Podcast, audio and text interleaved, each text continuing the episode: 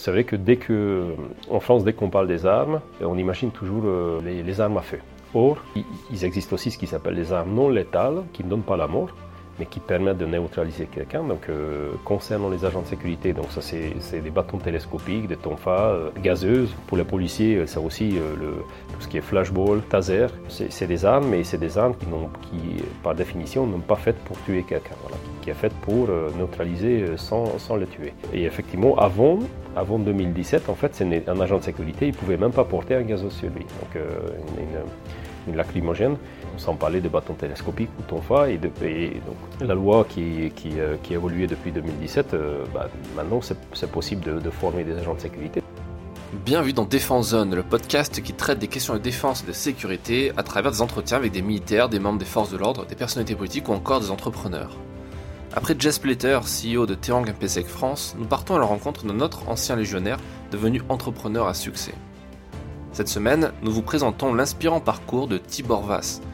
Cet ancien commando para du 2e régiment étranger parachutiste est le fondateur du groupe LPN, une société de conseil de sûreté, de sécurité et de soutien opérationnel en France et à l'étranger. Avec lui, nous allons parler du monde peu connu de la sécurité privée et parler des enjeux de cette industrie en plein essor. N'oubliez pas de vous abonner au podcast sur votre plateforme préférée, iTunes, Spotify ou encore YouTube, et rendez-vous sur notre site internet défense-zone.com pour encore plus de contenu sur l'univers de la défense et de la sécurité. Nous vous souhaitons une bonne écoute. Donc nous sommes dans la banlieue parisienne avec euh, euh, Tibor Vass de la société LPN. Est-ce que vous pouvez vous présenter?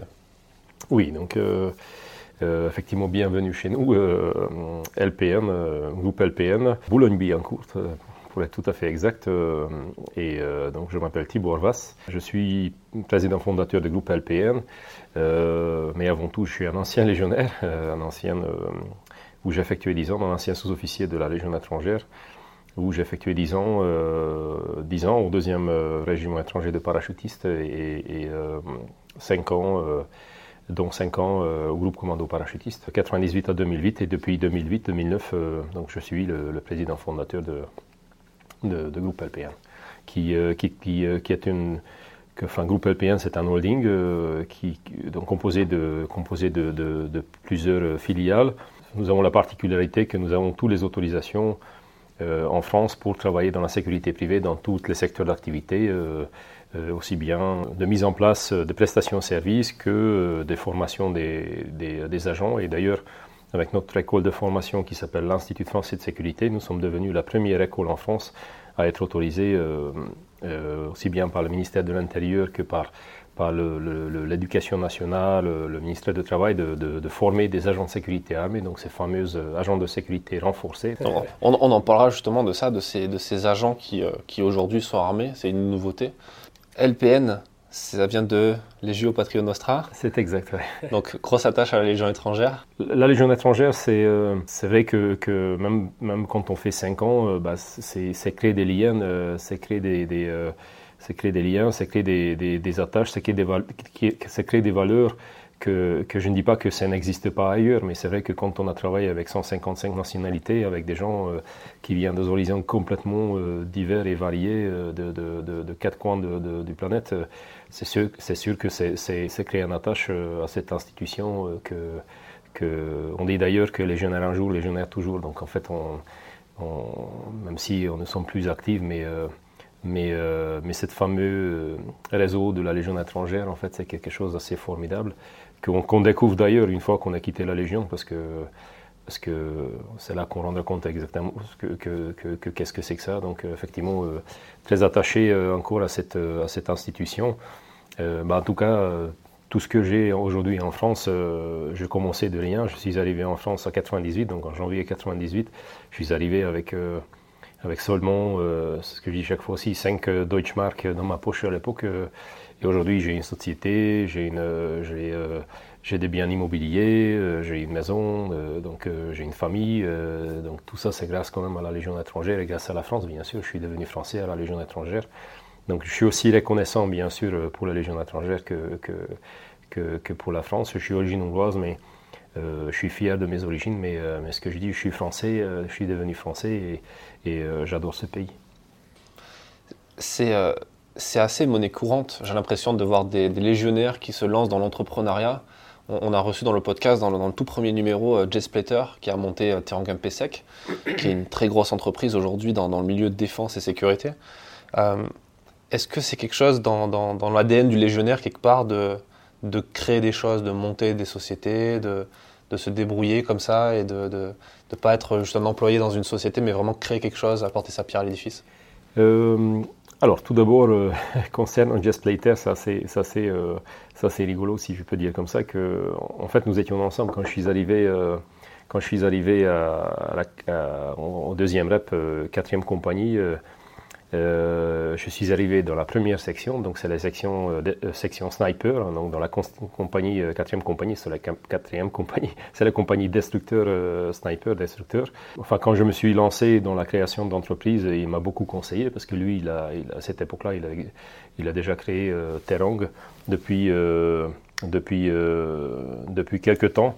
Donc, oui, il avait déjà un peu d'expérience et du coup, il commençait à conseiller les, gens qui, étaient dans son régiment. C'est tout à fait exact. Est-ce que, justement, est-ce que, comme, euh, comme Jess, vous aviez euh, mûri un peu ce projet de créer votre société dans la sécurité privée euh, avant de quitter la Légion étrangère Ou est-ce que c'est quelque chose qui arrivait vraiment après? Pas vraiment, je pas, je, pas. Comment l'idée est venue déjà de créer une société dans la sécurité Quand, quand je, savais que je quittais la Légion étrangère, en fait, ça existe un, un stage obligatoire à faire euh, d'une semaine, je pense, ou deux. Euh, stage de reconversion, où on t'explique un peu comment il faut faire un CV. Euh, et à cette époque-là, je tombais, nous étions à Marseille, je pense, je, je, tombais sur une statistique qui expliquait que la sécurité privée à cette époque-là, hein, ça fait 11 ans, 12 ans bientôt en arrière, représentait déjà à peu près 4 milliards d'euros de chiffre d'affaires en France. Et euh, moi, je n'étais jamais très bon en mathématiques, mais bon, je me disais que, que si 4 milliards, on peut déjà. Enfin, c'est surtout qu'il expliquait que ça représente 4 milliards d'euros de chiffre d'affaires. Mais, euh, mais, euh, mais déjà à cette époque-là, il y avait un manque de, de, de, main-d'œuvre des agents de sécurité en France. Donc je me disais que, que bah, encore une fois, si on peut avoir juste, euh, ce que je dis chaque fois, juste 0,0001% de, de 7 4 milliards, c'est déjà, déjà beaucoup. Donc, euh, donc euh, je me, c'est, juste avec cette idée-là que, que, je me suis lancé dedans. Bon, après, je, travaillais un tout petit peu avant que je, que je crée la société, je travaillais un petit peu en freelance en, en Afrique.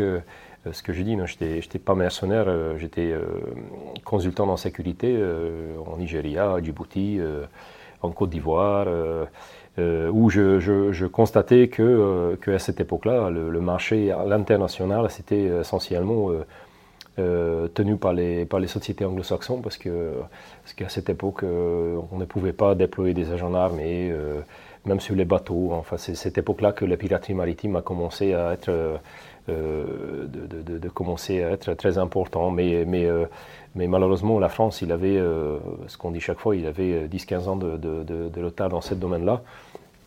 Et, et donc je me disais encore une fois que, que bah, pourquoi pas essayer de, pourquoi pas de, de, de tenter de, faire quelque chose. Et euh, je crée la société, ce que j'ai dit aussi, avec, euh, avec 1000 euros de capital, social, dans un sous-sol euh, de 20 mètres carrés sans, fenêtre. Puis à force de, sérieux et de, ce que j'ai dit aussi, je pense que c'est que ça qu'il faut euh, pour, pouvoir avancer. Bon, il faut un peu de chance, hein, comme il disait déjà Napoléon. Hein. Enfin, en tout là, c'est la chance qu'on en a besoin de, de, de, tomber sur, une, sur la bonne personne qui peut, qui peut parfois juste aider d'ouvrir une porte. Et euh, bah, c'est devenu, encore une fois, donc un holding avec, euh, avec, euh, avec 2 millions et demi d'euros de capital, avec plusieurs filiales, aussi bien en France, en France que, qu'à l'international. LPN, c'est une, société qui, qui, qui, à l'international, en France et à l'international. C'est quoi le, ratio Vous faites le plus de chiffres à l'international ou en France? Non, c'est, c'est, ce qu'on, c'est, ce qu'on explique aussi chaque fois, que, que c'est avant tout c'est une société française pour le marché français. Sauf que quand euh, nos clients nous demandent d'aller euh, déployer des, dispositifs euh, à l'international, on, on, intervient. Mais pour pouvoir intervenir dans beaucoup de pays, nous avons l'obligation d'avoir déjà une filiale sur le passé, notamment au Brésil ou même dans beaucoup de pays d'Africains. En fait, c'est pas c'est tu peux pas déployer des agents armés en fait euh, bah, comme en France aussi en fait même une société euh, hongroise en fait non il n'a pas le droit de venir faire des prestations en France voilà. Donc euh, donc c'est pour ça que nous avons créé des, filiales dans quelques pays. Mais avant tout nous sommes une encore une fois une société française pour le marché pour le marché français mais notre particularité par rapport des autres sociétés, et je pense qu'il n'y en a pas beaucoup euh, qui font ça en France, c'est que, que nous, sommes, euh, nous pouvons intervenir à l'international, nous avons déjà intervenu, encore une fois, au moins dans un quarantaine, voire même peut-être un cinquantaine de pays, même dans des pays euh, que je pense que, que, peut-être il n'y en a pas beaucoup de, sociétés qui, qui, peuvent dire qu'ils sont intervenus. exemple au Soudan, Khartoum, même au Venezuela depuis que la crise existe, au Brésil. Euh, enfin, ce sera long un peu d'expliquer dans tous les pays que nous avons visités en, en, 11 ans, euh, mais euh, encore une fois, c'est notre particularité que, même si c'est une société française, nous pouvons et nous, intervenons quand les clients nous demandent de, aussi à l'international. Ça, j'imagine que c'est permis aussi et c'est facilité par le fait d'avoir pas mal d'anciens légionnaires au sein des salariés, j'imagine? C'est ce que je vous expliquais, en fait. C'est un, réseau, c'est un réseau incroyable de, moi, je, vous savez que quand on quitte la Légion étrangère, vous savez, c'est quand on quitte, c'est étonnant. Parce que quand on quitte, on, a, on le quitte parce qu'on a envie de partir. Voilà. Donc, euh, et quand on part, bah, c'est parce qu'on n'a pas envie de rester. Je veux dire par là que, que souvent, euh, euh, bah, c'est assez. Les, les, les, gens, ils partent un petit peu avec avec un peu de fatigue, pas toujours avec, avec, avec le sourire en fait. Et puis en attendant 2-3 ans qu'on commence à se rendre compte en fait qu'est-ce que c'est vraiment la Légion étrangère, qu'est-ce que c'est le réseau de Légion, euh, enfin ça se passe à peu près euh, pour tout le monde comme ça et c'est, c'est là qu'on commence à, encore une fois de comprendre l'importance de, de, de, cette, de cette grande famille. C'est une grande famille dans le sens où euh, il y a beaucoup de conseils entre anciens légionnaires, il y a j'avais même entendu parler de, groupes WhatsApp qui se montaient pour aider les légionnaires à trouver du travail une fois qu'ils partaient dans le civil. Bah, c'est un, oui, c'était votre, votre question qui effectivement, c'est si on peut intervenir à l'international et c'est là que, pardon, je, je parlais un petit peu que, que, si on a pu intervenir dans beaucoup de pays, effectivement, c'est grâce à, grâce à ce réseau euh, d'anciens légionnaires qui sont quittés la Légion, qui, qui, qui, sont souvent retournés chez eux, parce qu'étonnamment, il y en a peu, parmi les étrangers, il y en a peu d'étrangers en fait qui restent en France. Il y en a très souvent, les gens, ils retournent chez eux, mais ils gardent cette attache, euh, cette attache à la Légion étrangère. Et à partir du moment que qu'on est dans ce réseau-là, euh, bah, c'est vrai que ça, ça, ça nous permet d'aller de, dans des pays euh, où il faut toucher des gens que peut-être normalement on ne peut pas le faire, mais ça ne veut pas dire que ça est ouvert pour tout le monde, ça ne veut pas dire que, que, que ce que je dis aussi que euh, D'ailleurs, c'est ce qu'on dit souvent aussi avec Just Plater, que, que nous travaillons ensemble, mais c'est rien de sentimental en fait. on travaille ensemble parce qu'ils vendent des très bons produits, parce que nous sommes des professionnels, et, donc c'est bien sûr, il y en a la, il y en a la famille il y en a famille et Légion, mais après il faut quand même de tenir il faut être quand même sérieux. C'est pas, pas de c'est pas un c'est pas c'est pas un amour aveugle voilà donc c'est pas il faut être pragmatique. Il faut être pragmatique voilà. C'est de coup ça, demande beaucoup de pragmatisme j'aime bien cette, ce mot là mais, mais c'est grâce à ça effectivement que nous avons euh, nous avons intervenu un peu partout dans, dans, dans, le monde. Pas que ça pas que grâce à ça mais euh, parce qu'il y en a en France, on n'aime pas des réseaux, en fait. Parce que des réseaux, ça fait peur. Bon, quoique maintenant, on commence à comprendre un petit peu que, que c'est plutôt, encore une fois, anglo-saxon. Maintenant, avec les réseaux sociaux, avec euh, LinkedIn. Euh, ça revient à la mode. C'est un, peu, comme l'entrepreneuriat. C'est ça, exactement ça. Mais à, à une époque, ça, ça, se faisait un petit peu peur, en fait, les réseaux. Donc, euh, donc oui, je suis dans plusieurs réseaux, mais c'est vrai que les réseaux Légion, ça, ça, ça m'aide beaucoup. J'aime bien raconter des histoires et. et et euh, je raconte ça assez souvent quand on parle de, réseau de Légion. Un jour, un client nous a demandé, euh, quelques années en arrière, euh, que un, un, grand, un, grand, groupe français, français nous a demandé de, l'assurer leur sécurité au Brésil, à São Paulo. Euh, sauf que à, moi, je suis jamais allé avant en Amérique latine. L'Afrique, je maîtrisais parfaitement, mais, mais l'Amérique latine, c'était pas. Moi, je n'étais pas à Guyane en troisième RI, donc je connaissais pas très bien. Puis me posait la question est-ce que tu es capable de le faire? Il s'agissait quand même d'une mission qui durait sur trois mois. Au Brésil, en fait, c'est un des pays les plus dangereux aux planète. En fait, oui, ils ont zéro terrorisme parce que, ce que je dis, même les terroristes, ils vont pas parce que c'est tellement, c'est tellement dangereux. Et euh, j'appelais deux, trois amis, hein, euh, des amis, euh, des amis brésiliens que je, que jamais, je jamais, enfin nous étions pas ensemble à la Légion étrangère, mais bien sûr ils se sont renseignés qui je suis, je me suis renseigné qui eux ils sont. Et, en fait, au bout d'une semaine, nous avons eu des hélicoptères, des véhicules blindés, des, des, des on a eu des, contacts incroyables.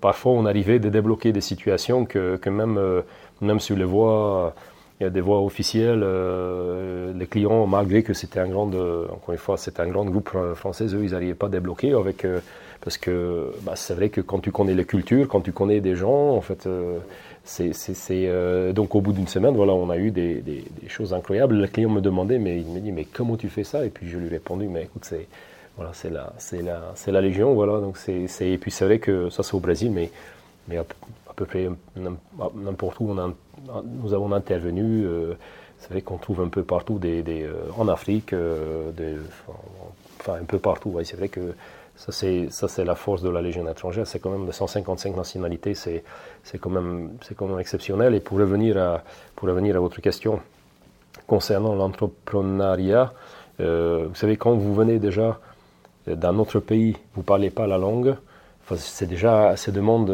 ça demande de, courage, ça demande de, de, de, de la débrouille.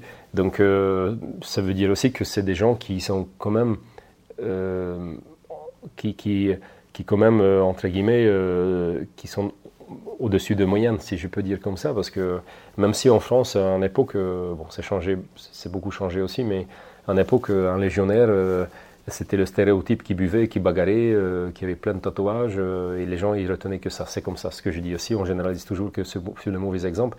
Mais quand un Coréen qui arrive euh, en France, ou un Hongrois qui parlait pas un mot en français, et bah, ça demande quand même de faire deux fois plus qu'un Français qui fait, ce qui est tout à fait normal. Hein. Encore une fois, moi, je, je, je n'ai rien contre ça. C'est tout à fait normal. Donc, déjà, un légionnaire en moyenne, c'est ce que je dis aussi, ce n'est pas ce n'est que de pur pragmatisme. C'est pas, c'est pas, encore une fois, c'est pas juste de, de, de, suis pas aveuglé par ma famille légionnaire, mais, mais je pense qu'un légionnaire, déjà en général, on peut le placer au-dessus de moyenne parce qu'encore une fois, un, légionnaire, euh, surtout qui vient de, de l'étranger. Donc, euh, donc, quand tu fais déjà, quand tu viens de l'étranger, quand tu, quand tu réussis euh, à la Légion, encore une fois, de toute façon, tout le monde met que tu viens de n'importe quel pays, bah, c'est, les, c'est le même régime pour tout le monde. Donc, cette, cette force à, tout le temps de te remettre en question, de, de quand tu fais des formations. Donc, euh, donc c'est vrai que quand tu quittes la Légion, ça te donne des, ce que je dis aussi, ça donne des valeurs, euh, euh, ça donne des valeurs que, parce que j'ai déjà dit hein, qu'il n'y en a pas ailleurs, surtout de donne de courage et de, de, et de l'envie aussi de, peut-être de, de, créer, parce que vous savez aussi, avec je pense qu'avec avec votre journal, vous avez vu déjà aussi, en fait, il y en a beaucoup d'innovations de l'armée française qui sont dans l'armée française sont venus par la Légion étrangère. En fait, c'est assez étonnant. Donc, euh, beaucoup, beaucoup. Euh, et euh, oui, on sent que, on sent cette envie d'innover, de, de bidouiller parfois, de tester, de, détourner de l'usage d'un matériel pour essayer d'être plus efficace, avoir un peu plus de confort aussi en opération. On sent le côté débrouillard du légionnaire qui, effectivement, une fois dans le civil, euh, a des chances d'arriver sur un projet entrepreneurial qui, a du sens. quoi. C'est exactement ça. Et aujourd'hui, les jeunes, ils ont envie de, enfin les jeunes, ceux qui quittent la Légion étrangère, qui ont envie aussi de créer dans la dans l'entrepreneuriat. Je pense que c'est un peu aussi dans l'air de temps parce que quand moi je quittais, on, nous étions pas nombreux. Hein, voilà, nous étions nous étions vraiment pas nombreux. Euh, mais euh, peut-être aussi euh, l'exemple, ce qu'on donne, Jess, moi ou d'autres qui, qui, ont réussi, bah, les jeunes, ils ont envie de, de, de, se lancer dedans aussi. Et, je trouve que c'est, je trouve que c'est, c'est, très bien, même si, même si ça demande quand même beaucoup de, beaucoup de persévérance, c'est ce que je dis aussi à chaque fois, parce que créer une société en France, c'est pas, c'est, je dis pas que c'est mieux ailleurs, parce que bon, il y a des pays qui sont plus ou moins compliqués, mais mais c'est vrai que parfois c'est décourageant, mais bon, encore une fois, il faut.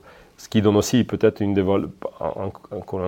valeurs qui donne à la Légion étrangère, c'est de, persévérer, voilà, donc ne, de ne rien lâcher d'aller jusqu'au bout de ses idées. Donc une fois que, qu'on s'est lancé, euh, bah, on essaye aussi d'aller jusqu'au bout et que bah, soit on réussit, bah, c'est très bien, si on ne réussit pas, bah non, c'est pas grave, euh, c'est pas non plus euh, catastrophique, au moins on a essayé. Voilà. Donc je pense que. Et d'ailleurs, encore une fois, c'est Jess Plater qui m'a expliqué à l'époque quand je lui posais les questions même pour rentrer dans la GCP, euh, je lui dis qu'est-ce que tu penses? Et il m'a dit tu sais, vaut mieux que tu essayes et que tu dis au moins bah, j'ai essayé, c'est pas marché, que de, de, regretter toute ta vie que tu n'as pas fait. Donc c'est, c'est donc oui, effectivement, il y en a de plus en plus de jeunes, je pense, qui, se lancent dedans et c'est, très bien. Le fait d'être passé par les GCP, comme ça, qui, qui est quand même pas anodin comme, comme branche de l'armée de l'armée de terre et de la Légion étrangère, ça vous a appris à, à quoi? À prendre des risques, à vous dépasser?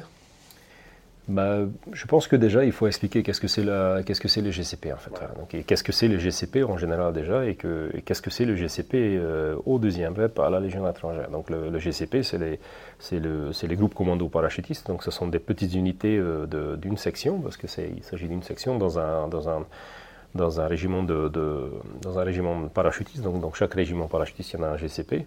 On peut dire que ce sont des, des, euh, petites unités de, de, force spéciale, parce que même si ça ne veut, veut pas beaucoup, ça veut pas dire grand chose aujourd'hui, mais ce sont des gens qui sont quand même beaucoup mieux entraînés. Euh, euh, mieux formés, tout en sachant que déjà dans un régiment de parachutistes, en fait, quand même le niveau il est très très élevé.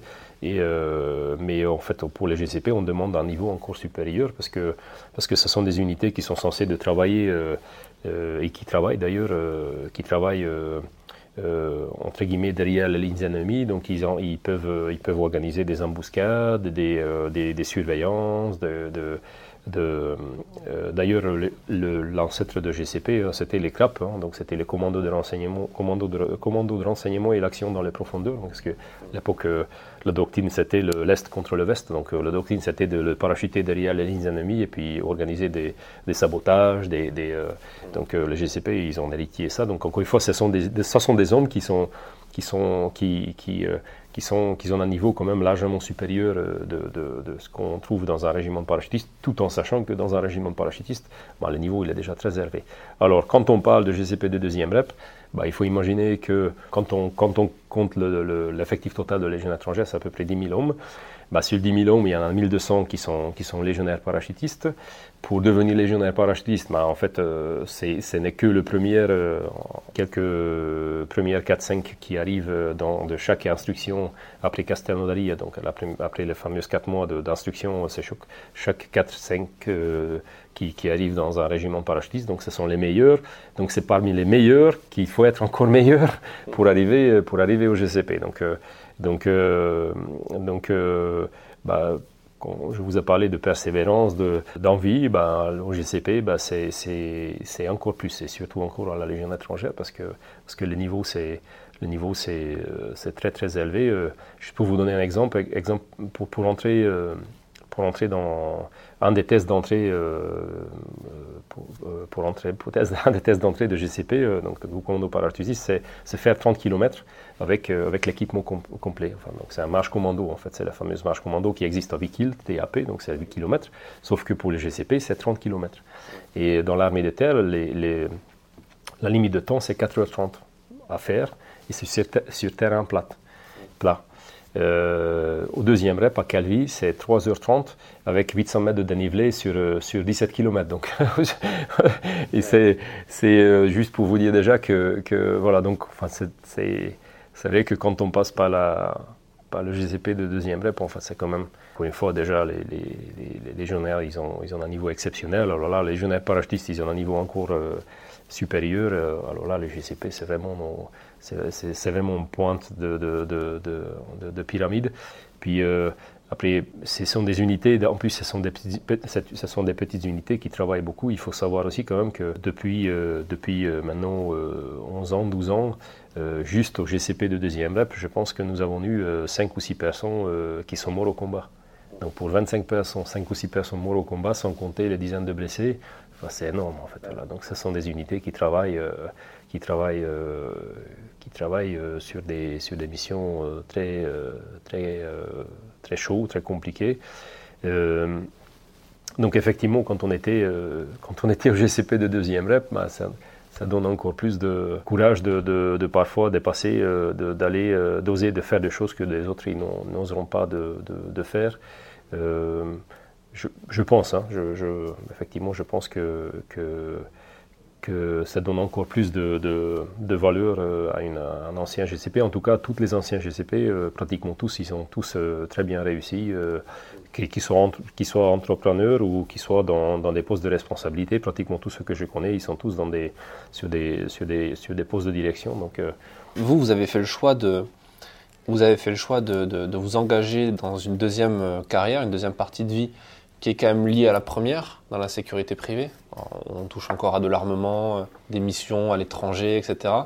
Est-ce que la bascule, elle a été compliquée pour vous de passer de l'univers euh, militaire, en petite unité qui part au contact, en opération extérieure, à entrepreneur où on part un peu de zéro, tout en étant dans cet univers qui, se ressemble un petit peu? C'était très compliqué. C'est très compliqué pour deux raisons. Euh, euh, première raison, parce qu'effectivement, je ne connaissais rien de, de, de, de fonctionnement d'une société en France, donc c'était compliqué de, c'est compliqué de démarrer à zéro parce qu'on a vraiment commencé, je commençais seul, après on était deux, après on était trois, donc, euh, mais c'était très compliqué. Enfin, on savait que l'administration française c'est très compliqué, les, les, autorisations sont très compliquées, donc tout est compliqué. Donc oui, c'était très compliqué, mais je dirais que le bascule, c'est pas ça ce qui, m'a marqué le plus dans les bascules. Euh, et, vous allez comprendre que, que d'ailleurs la plupart des anciens légionnaires, ils parlent plus de, de, problèmes, d'état d'esprit euh, que nous avons vécu à la Légion étrangère, ce que nous vivons dans le, dans le monde civil. Parce que le, pourquoi je vous dis ça? Parce que, parce que la Légion étrangère, c'est vraiment une famille. Bon, il y en a qu'on aime plus ou moins, mais ça reste, ça reste une famille. Encore une fois, même, c'est une famille, mais c'est surtout quand on dit que c'est une famille, c'est vrai que quand on part au combat, tu sais que euh, quand le chef dit, que c'est comme ça, c'est comme ça en fait. Ils discutent pas et que, mais le chef quand il dit qu'en avant, mais ils savent que les hommes ils vont le suivre parce que parce qu'il y en a une confiance absolue. Euh, c'est c'est c'est euh, il y en a il y en a des il y en a des paroles quand tu sais que que les les, gens y tiennent. D'ailleurs, c'est la fameuse phrase que que le parole d'un légionnaire c'est sacré. Donc c'est sûr que que il y en a des valeurs que, que malheureusement on ne trouve pas ou peu ou difficilement dans la vie civile. Parce que, que ce que j'ai dit aussi, c'est pas positif ou c'est pas négatif, c'est un autre monde. Et c'est vrai que quand on fait 5, 10, 15, voire 20, 25 ans d'armée, ou encore de légion, bah, c'est quand même assez difficile, où il faut quand même un, une période d'adaptation plus ou moins longue. Hein. Bien sûr, plus qu'on est resté dedans, bah, plus qu'il faut de, de période d'adaptation pour, pour revenir dans ce monde-là, encore une fois, qui n'est pas, ce qui n'est pas positif, qui n'est pas négatif, mais, mais ce qui n'a rien à voir avec ce que nous avons, ce que nous avons, euh, nous avons vécu. Donc je dirais que ça, ce qui était, euh, ça, ce qui était le, que ça, ce qui était le plus, encore plus difficile que le parti côté administratif de, de mais euh, mais, euh, comprendre de, ce nouveau monde, euh, en plus, je ne suis pas français natif, donc euh, de comprendre la France, comment ça fonctionne, et puis et, de s'adapter encore une fois à ce, monde-là, c'était assez, c'était c'était assez, c'était assez compliqué. Je pense que ce que je dis maintenant, avec 11 ans, de 12 ans de recul, qu'il m'a fallu facile deux ans de, de pour, pour m'adapter à cette nouvelle, de cette nouveau, nouvelle, nouveau, nouvel environnement. Et euh, je sais encore une fois que quand je parle avec mes camarades qui, qui, euh, qui ont quitté la Légion, ils, ils disent tous qu'ils euh, avaient besoin du temps. Ils avaient besoin de, s'adapter à ce, dans, le monde, dans le monde civil, encore une fois, qui est le monde, ce qui est le monde, finalement, c'est le monde réel, hein, parce, que, parce que ce que nous vivons dans l'armée ou, dans la Légion, c'est, un, ça fait partie de notre vie, mais c'est pas, c'est pas la vraie, c'est pas la vraie vie, si je peux dire comme ça aussi. Vous savez combien de salariés aujourd'hui dans cette société?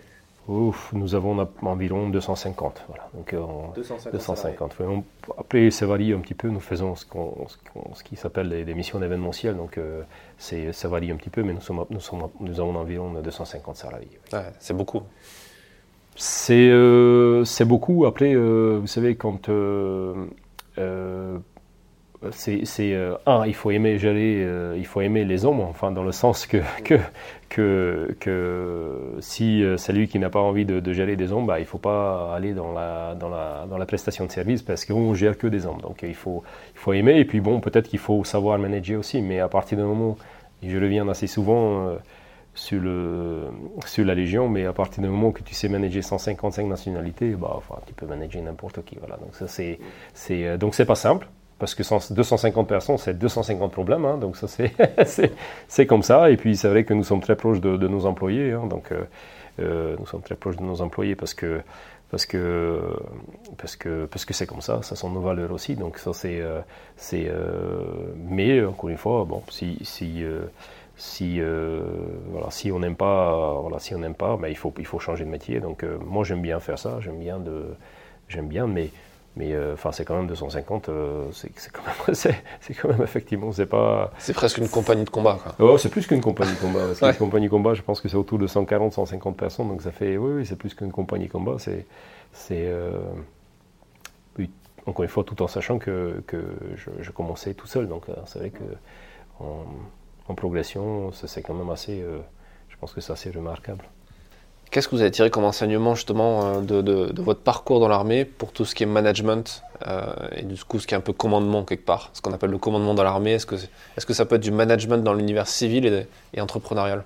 Bah, Je pense que, ce que j'ai dit aussi chaque fois, en fait, que finalement, moi je ne fais que dupliquer ce que j'ai vu, euh, ce que j'ai vu dans l'armée, à la Légion étrangère. Et, finalement, ça marche très bien. Et pourquoi ça marche très bien? Parce que parce que dans l'armée, avant tout, euh, pour manager, il faut que tu sois exemplaire. Et euh, il faut que tu sois exemplaire et, euh, il faut que tu sois juste.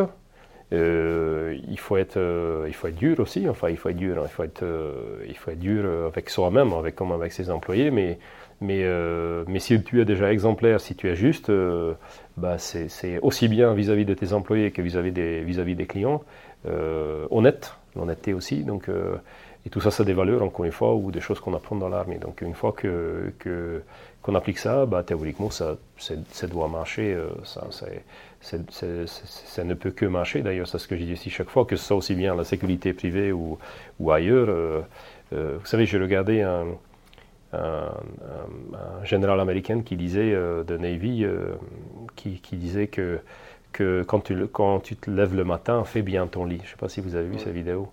Et en fait, c'est et à la Légion étrangère, la première, que tu, première chose que tu apprends de faire, c'est faire ton lit, en fait.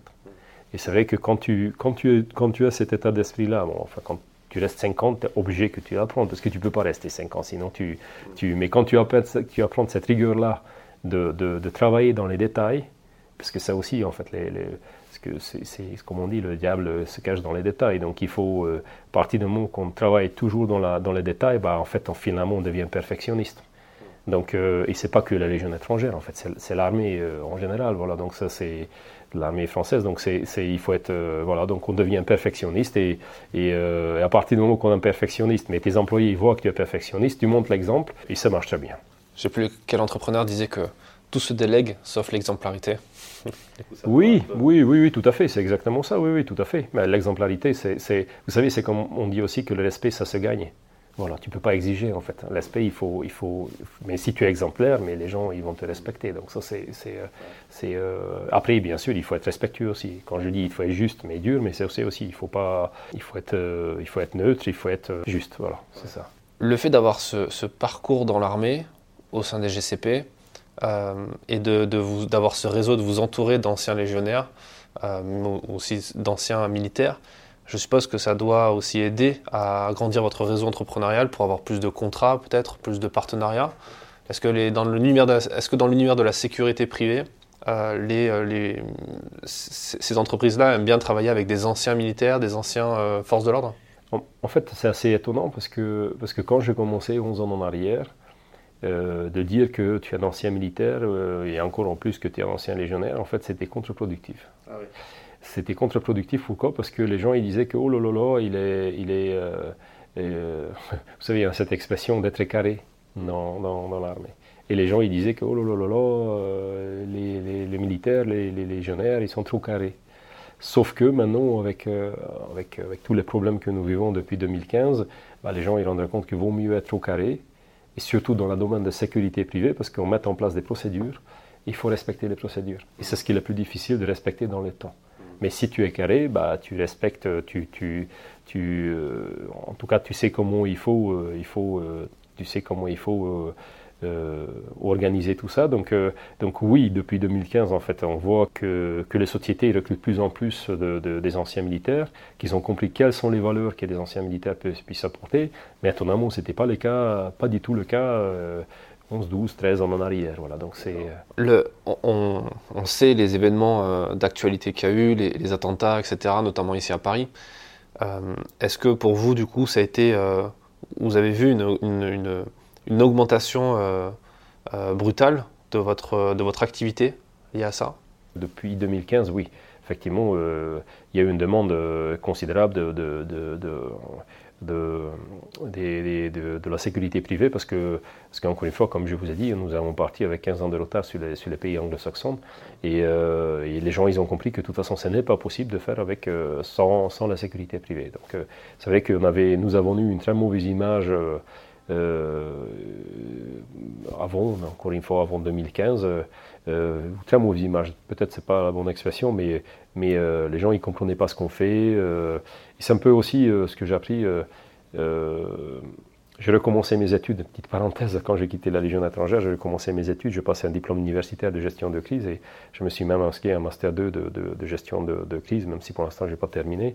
Mais en sociologie, ils nous appris que, que, que, que c'est dans la mentalité de latin d'attendre toujours tout que ça vienne de l'État. En fait. Donc c'est autant que les anglo-saxons, ils sont, très, ils sont pragmatiques, ils sont très sectaires, euh, claniques plutôt. Euh, euh, les, latins, ils, attendent tout que vient de l'État et, bah, si tu attends tout que vient de l'État, bah, tu organises pas ta sécurité parce que tu dis pourquoi, de toute façon l'État il va, il, va, il va me protéger. Sauf que les gens ils ont compris que l'État ne peut pas être là partout.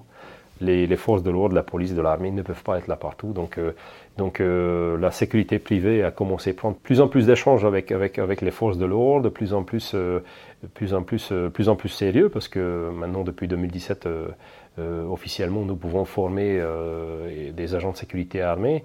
Donc, euh, donc ça, change, ça change effectivement depuis 2015, ça change, change, change beaucoup et en tout cas c'est beaucoup structuré c'est beaucoup, même l'image dans, la, dans, le, dans, le, dans, le, dans le, la conscience générale, je ne sais pas si on peut dire ça comme ça, le, les gens ils comprennent mieux qu'est-ce qu'on fait et que, encore une fois que c'est impossible de faire, c'est impossible de faire sans sans la sécurité privée. C'est vrai que dans l'imaginaire collectif, hein, dans, les, euh, même dans les, euh, dans les films, hein, dans le cinéma, là, la sécurité privée, on, voit, on, imagine toujours le, le contracteur qui, qui va euh, surveiller. souvent, c'est d'ailleurs la baraque du méchant, dans les James Bond, etc. Donc il y a une image qui est effectivement peut-être un peu trouble par rapport à ça. justement, alors question par rapport à ça, parce que dans le podcast, on, avait reçu, euh, on a reçu François Brion euh, de la société PGM, euh, donc un, fabricant d'armes, ce qui est un petit peu rare quand même d'avoir le témoignage d'un fabricant d'armes, et qui en plus est quelqu'un qui, est très, très sympa, très rigolo. Et, au final, je lui pose la question, comment ça se passe, bah, les repas de famille justement, ou comment, comment ça se passe quand les gens vous demandent qu'est-ce que vous faites dans, dans, dans la vie? Euh, et, qu'est-ce qu'on répond quand les gens ils ont l'image de Lord of War, du méchant dans James Bond ou j'en sais rien. Euh, Comment vous gérez cette image-là? Comment vous percevez ça? Est-ce que ça fait partie de vos... Euh, est-ce que vous avez des stratégies par rapport à ça? Vous voyez ce que je veux dire? Alors, vous savez, je pense que je qu'en France, moi j'aime pas les sujets tabous. Puis bon, peut-être comme je suis pas en français natif, moi je peux dire des choses que qu'il y en a d'autres qui ne peuvent pas le dire. Euh, mais j'adore l'histoire. C'est nécessaire parce que, parce que déjà je suis pas né ici, donc en fait pour comprendre comment tout ça fonctionne, je pense que c'est important de maîtriser l'histoire. Et, euh, je pense qu'en France on a un problème déjà avec notre histoire. Avec l'histoire de, la France, si je peux dire, euh, je suis devenu français qu'avec avec notre histoire. Pourquoi? Parce que parce que vous parlez de mercenariat, en fait, en France, c'est une connotation très négative. Mais un des premiers pays qui, a envoyé des mercenaires, en fait, bah, c'était la France, en fait. Parce que bien avant les États-Unis, Bob Denard, s'il a pu exister, c'est parce que parce que parce que euh, n'aurait jamais pu faire un coup d'État sans le soutien de la France non officiel. Donc ça, c'est c'est et quel que soit le gouvernement, que ce soit de gauche ou de droite, en fait, c'est toujours existé. Donc ça, c'est bien sûr depuis quelques années. bien sûr, depuis quelques années, euh, toutes ces pratiques-là sont, sont, euh, sont euh, plus ou moins disparues ou ont, changé, mais, mais, mais mais encore une fois, ça existe, ça existe, ça existait en France, euh, voilà, avant même que ça existe dans les, dans les sociétés anglo-saxonnes. Vous parlez des, des, des, nationales. Mais déjà, mais déjà en général, encore une fois, en parlant d'armes, des armées, parce que vous avez évoqué le PGM, nous avons aussi un problème avec des armes, en fait, parce que, parce que la France, je pense que c'est la troisième ou quatrième plus grande euh, exportateur de, mondial en armes. Donc, euh, fabriquer des bombes avec quoi tu peux pulvériser une, un village entier, en fait, c'est pas un problème. Mais fabriquer des ALI, euh, des armes non légères infanterie, ça, c'est un problème. Donc, c'est un petit peu comme un hypocrite, voilà. Donc, ça, c'est même si maintenant euh, les Français en général, ils commencent à comprendre ce qu'on dit systématiquement, que face à un méchant armé, il faut un gentil armé. Voilà, donc c'est euh, comme ça. Et puis, euh, et, et, puis, bon, on a vu avec l'armée française, il faut aller acheter des HK parce qu'on fabrique plus d'armes, il faut acheter des munitions en Qatar, au Brésil ou ailleurs parce qu'on fabrique plus de munitions. Ok, mais comment tu vas faire la guerre en fait? Est-ce que dans cette guerre asymétrique, bah, oui, on dit qu'on aura des enfrontements euh, euh, peut-être entre des, pays, en, espérant que ça ne viendra jamais, parce que je pense que ça serait quand même très compliqué. En attendant, on, a une, on, met, une guerre asymétrique contre le terrorisme qui sont, qui sont partout où ils sont nulle part, et, ils utilisent des moyens euh, que contre ça, tu ne peux pas utiliser des, des, tu peux pas utiliser des, enfin tu peux pas tout bombarder, tu peux pas. donc il faut des hommes sur le terrain avec des, avec des, avec des armes, avec des ALI. Donc, euh, donc je pense qu'encore une fois que cette image-là, que, que c'est pour ça que c'est important d'échanger, de, communiquer de, ce qu'on fait, de, des armes tuent, oui, c'est ce que je dis aussi, euh, mais, euh, mais depuis que l'homme, et c'est ça ce que je, ce que je dis aussi chaque, chaque, fois, que depuis que l'homme est sur Terre, il a toujours fabriqué des armes en fait. D'abord pour, pour, se défendre ou pour attaquer. Et après, c'est toujours une question de quel côté tu te trouves, en fait. Et donc, euh, et d'ailleurs, on dit, on dit même que c'est c'est pas l'arme qui tue, en fait, c'est celui qui est derrière l'arme qui tue. En fait, les, les, fameuses phrases euh, que le, stylo ne font pas des, fautes d'orthographe, voilà. Donc ça, c'est pas c'est pas les c'est pas les armes qui tuent. Encore une fois, ce sont des gens qui sont derrière. Puis bon, encore une fois, nous sommes depuis que l'homme il est, sur Terre, il, a, il, a, il y a eu toujours des conflits. Et tant qu'on sera sur l'homme, il sera sur cette Terre, en fait, on aura toujours des conflits. Donc, euh, non, c'est pas bien d'avoir des armes.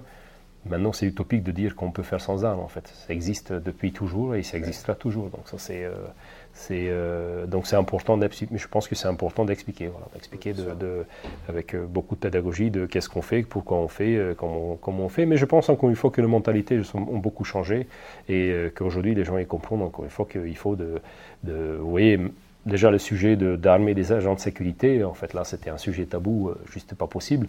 Bah, Aujourd'hui, en fait, ça existe, les gens ils commencent à comprendre qu'il y en a, mais même concernant les policiers municipaux, quand ils ont commencé 20 ans en arrière, euh, enfin, c'était inimaginable qu'ils soient, qu'ils soient armés. Aujourd'hui, euh, enfin, il y en a peu de villes qui, qui enfin, je ne sais pas les statistiques, je suis désolé si je me trompe, mais mais à ma connaissance, il y en a peu de villes où, ou en tout cas, il y a de plus en plus de villes, même ceux où il y en a pas des, où les policiers municipaux sont pas armés, euh, bah, ils les arment parce que, parce que, parce que face à ce, type de menace, des, euh, des terroristes peuvent attaquer n'importe où, euh, à n'importe quel moment. Bah, il faut des, ce qu'on dit, il faut des primo-intervenants, des gens qui sont armés, qui sont formés. Les unités d'intervention, les unités d'intervention type RAID, SWAT, GIGN sont, sont, sont, sont à niveau d'excellent. Ils sont euh, ils sont d'un très très bon niveau, mais encore une fois, malheureusement, ils ne peuvent pas être là partout. Donc, euh, et euh, pour ça, il faut, de, il faut des armes, il faut des hommes qui peuvent, encore une fois, face à un gentil, face à un méchant armé, il faut un, il faut un gentil, gentil armé. C'est vrai, vous dites qu'en France, on a quand même une mauvaise image des armes. Bon, après, je pense un peu dans tous les pays. Peut-être un peu moins aux États-Unis, où c'est plus dans, c'est même sur la Constitution le, fait d'avoir le droit de s'armer. Et dès qu'on touche à cet amendement, ça crée des vagues. Et, à contrario, en France, on a l'image de la personne qui est armée, qui est... Euh, c'est un peu comme la mouvance des survivalistes, on les prend tous pour des fous. Euh, les gens qui vont s'entraîner, ou, même les tireurs sportifs qui n'ont pas forcément une très bonne image, euh, malgré leurs efforts en termes de communication, etc. On voit les chasseurs, etc. toute cette gamme de personnes qui ont des armes sont forcément mal vues d'une de, grande partie de la population. Et ouais, c'est vrai que c'est intéressant. Oui, vous, vous, vous, vous, parlez des États-Unis. nous, ce qu'on dit, ce que nous disons systématiquement, que c'est surtout, enfin, c'est un exemple que nous n'aimons pas à évoquer parce que, parce que j'adore les États-Unis, mais, mais ce n'est pas le meilleur exemple. On, pose toujours la même question. Est-ce que vous savez quel est le pays où statistiquement il y en a autant d'armes à feu qu'aux États-Unis par rapport aux nombres d'habitants au monde? Quel est le deuxième pays au monde? En dehors des États-Unis? En dehors des États-Unis, oui. Détenu légalement, hein, bien sûr, pas illégalement, mais, mais euh, c'est la Suisse. La Suisse, d'accord. Statistiquement, en Suisse, il y en a autant d'armes à feu qu'aux États-Unis. Dans chaque maison suisse, euh, il y a une fusil d'assaut automatique avec des chargeurs graillés pour pouvoir euh, défendre le, pays en cas d'attaque. Et vous voyez, on revient toujours sur cette question-là que est-ce que tu attends qu'on te défende ou est-ce que tu est-ce qu'on s'organise parce qu'on comprend que que, que bah, l'État, ils ne peuvent pas être là partout. Vous savez, les Suisses, ils n'étaient jamais envoyés. Euh, peut-être parce qu'encore une fois, parce qu'ils ont compris que pour ne pas être envoyés, ben, on a fait en sorte que les gens, ils n'ont pas envie de t'attaquer. Voilà. Donc, donc statistiquement, aux États en, en, Suisse, il y en a autant d'armes qu'aux États-Unis. Et pourtant, ils n'ont jamais de fusillades, jamais de, ou très peu d'accidents. Pourquoi? Parce qu'ils ont des formations continues. Un homme euh, suisse, euh, il est réservé jusqu'à 46 ans. Euh, encore une fois, j'espère que je ne me trompe pas, mais je pense que c'est jusqu'à 46 ans. Ils ont l'obligation de faire des services militaires. Euh, donc euh, finalement, et ils n'ont absolument pas de problème avec les armes en fait. Voilà. Donc c'est, je pense que le problème avec les armes, c'est, il y en a des pays, bien sûr, les, armes peut-être plus ou moins plus populaires dans, beaucoup de pays, mais je pense qu'un des pays où les armes sont moins populaires, c'est en France, parce que même ailleurs, en Espagne, en Italie, en Allemagne je pense que, que, que c'est moins de sujet tabou, en tout cas, qu'ici en France. Mais encore une fois, vous voyez, on parle des États-Unis parce que vous savez que dès qu'on parle des, dès qu'on pense des armes, euh, on pense euh, des États, aux États-Unis. Euh, statistiquement, en Suisse, il y en a autant d'armes, pourtant, ils n'ont jamais de problème. Oui, c'est vrai que culturellement, il y a peut-être, il y a peut-être plus de, de facilité. Ouais. Plus de facilité, et puis c'est. c'est, c'est, enfin, ils ont. Ils, ils font vous savez, ici, le stand de tir, vous avez fait un podcast avec, avec, euh, avec Jean Alara. Euh, ici, le stand de tir ferme. Euh, bah, en Suisse, le week-end, les familles, au lieu d'aller faire des foot, ils vont aller au stand de tir. Voilà. Donc, ce n'est rien à partir d'un moment que, que, oui, une arme tue, mais en fait, regardez un couteau, c'est avant tout, c'était fait pour, pour, pour tuer quelqu'un. En fait, voilà, un épée, un, une lance, euh, voilà, c'était fait pour tuer quelqu'un. Donc après, qu'est-ce qu'on fait avec cet objet-là en fait voilà. Donc c'était pas obligé de, de pas obligé de tuer des gens avec. En fait, un tireur sportif, il, il fait des, le, tir, c'est un des sports tout ce qui demande le plus de concentration. Donc c'est, c'est euh, voilà, qu'est-ce qu'on fait avec l'objet en fait voilà. Il y en a l'objet qui est dangereux, certes, mais encore une fois, une voiture c'est dangereux aussi. Donc il y en a des accidents euh, avec une voiture. On a vu à Nice, tu peux faire des, des, euh, tu, peux, tu, peux, tuer des, euh, dizaines de personnes. Et, et, donc encore une fois, c'est pas, c'est qu'est-ce que tu fais avec l'objet. Mais, mais c'est vrai que c'est, c'est, c'est vrai que, que, en France c'est un peu compliqué de, de, de c'était compliqué, encore une fois, je pense que ça change et qu'encore une fois, les gens commencent à comprendre que, que c'est pas. Oui, il y en a des gentils et des méchants, les armes tuent, mais encore une fois, bon, ben, vaut mieux d'avoir. Euh, vaut mieux de, Quand si tu es gentil, vaut mieux de pouvoir te défendre que de, que de, ne, rien avoir, euh, de ne pas avoir les moyens de te défendre. Vous avez cité le, podcast avec Joanne Lara. Dans, cet échange, il disait que les, les, forces armées, les forces de sécurité, que ce soit dans la gendarmerie, la police ou même l'armée, euh, tire peu au final. On peut de séances de tir, alors dans l'armée un peu plus quand même, parce que c'est un peu plus le corps de métier, mais les policiers municipaux, les policiers même nationaux, ont, de la police nationale ont quand même peu de créneaux de tir. Euh, il y a peu de place dans les stands, il n'y a, voilà, y a pas assez de munitions qui sont données euh, en dotation. Euh, est-ce que pour vous, c'est du coup, ça fait partie de votre activité aussi de former des professionnels de l'institution, de l'administration? Alors, concernant déjà les, concernant la formation des, des, euh, policiers, surtout, euh, je pense que dans la gendarmerie, peut-être un peu mieux, euh, mais concernant les policiers, ça, vous savez que ce que je dis chaque fois aussi, c'était un monde que je ne connaissais pas du tout. Donc, bah, aujourd'hui, je suis entouré des anciens policiers, donc je commence à se, maîtriser un peu plus. Et c'est vrai qu'ils ont beaucoup de problèmes de, de, de problèmes d'entraînement. Enfin, problèmes je pense que c'était aussi une question de, c'est avant tout aussi une question de, ou c'était une question d'état d'esprit et de quel objectif en fait tu, tu déploies cette personne-là en fait. Un militaire, aussi par définition, il est là pour, je ne sais pas très c'est pas très euh, correct euh, de, dire ça, mais un militaire, il est là pour, pour, euh, pour tuer des gens. Voilà. Bah, parce qu'on t'attaque, donc il faut que tu défendes, donc tu dois tuer des gens. Un policier ou un gendarme, il est là avant tout pour arrêter la personne, pour traduire devant la justice. Je vous raconte une histoire, j'ai des, très bons amis dans la gendarmerie, je connais un qui était dans l'assaut à, à et je discutais un jour avec lui, et, et et il me disait, mais tu sais Tibor, quel est mon plus grand regret, euh, regret euh, dans, dans, l'assaut qu'ils ont mené à, à, Marignane Et puis je dis, euh, bah non. Et puis bien sûr, dans ma tête, moi, j'imaginais plein de choses. Et il me disait, tu sais, mon plus grand regret, qu'on n'a pas pu traduire, traduire ces gens-là devant la justice. Vous imaginez, en fait Et quand on pense ça, en fait, on comprend très bien que, que, que peut-être qu'ils avaient des problèmes parce que je pense que ça change aussi avec les entraînements, parce qu'encore une fois, pour eux, avant tout, c'était pas tuer la personne, c'était traduire devant la justice en fait. Maintenant, malheureusement, dans certaines situations, et surtout que, que avec le type d'assaillant que nous avons en face, on sait qu'il veut, il veut mourir. Euh, il veut mourir donc, euh, Je pense que c'est un peu contradictoire parce que du coup, on pourrait se dire le but du jeu, ça serait d'arriver à, à, mieux viser pour éviter de neutraliser euh, à, la militaire, en gros, avec le terme militaire, la, la personne, mais juste voilà, désarmer, tirer dans la jambe, ce genre de choses. Ça, c'est, vous savez, ça, c'est la ça, c'est dans les films Ça, c'est dans les films.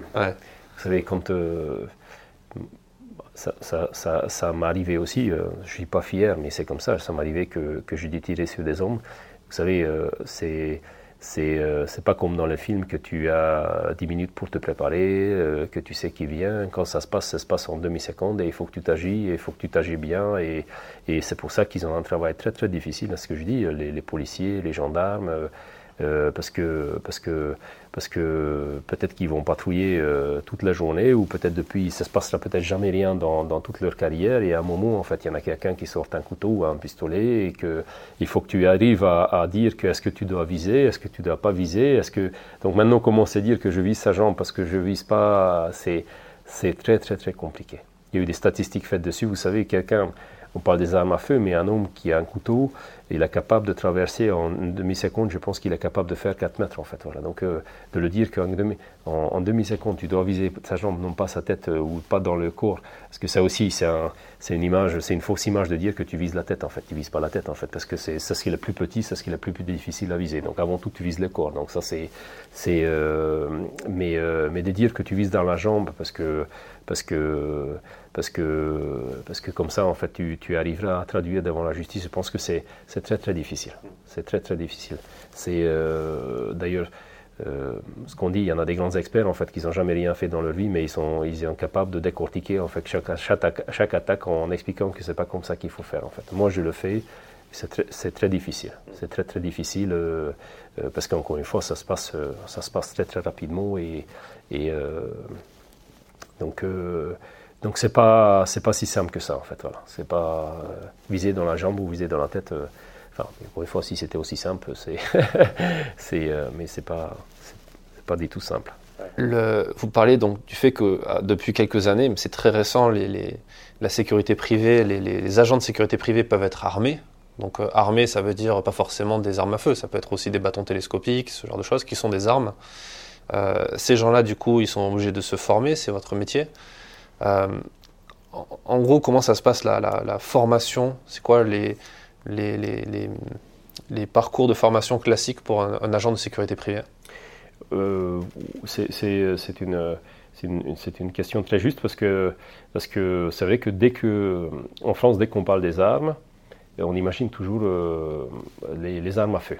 Or, ce qui, il existe aussi ce qui s'appelle les armes non létales, donc euh, euh, qui, ne donnent pas la mort, mais qui permettent de neutraliser quelqu'un. Donc, euh, concernant les agents de sécurité, donc ça c'est des bâtons télescopiques, des tonfas, euh, gazeuses. Pour les policiers, c'est aussi le, tout ce qui est flashball, taser.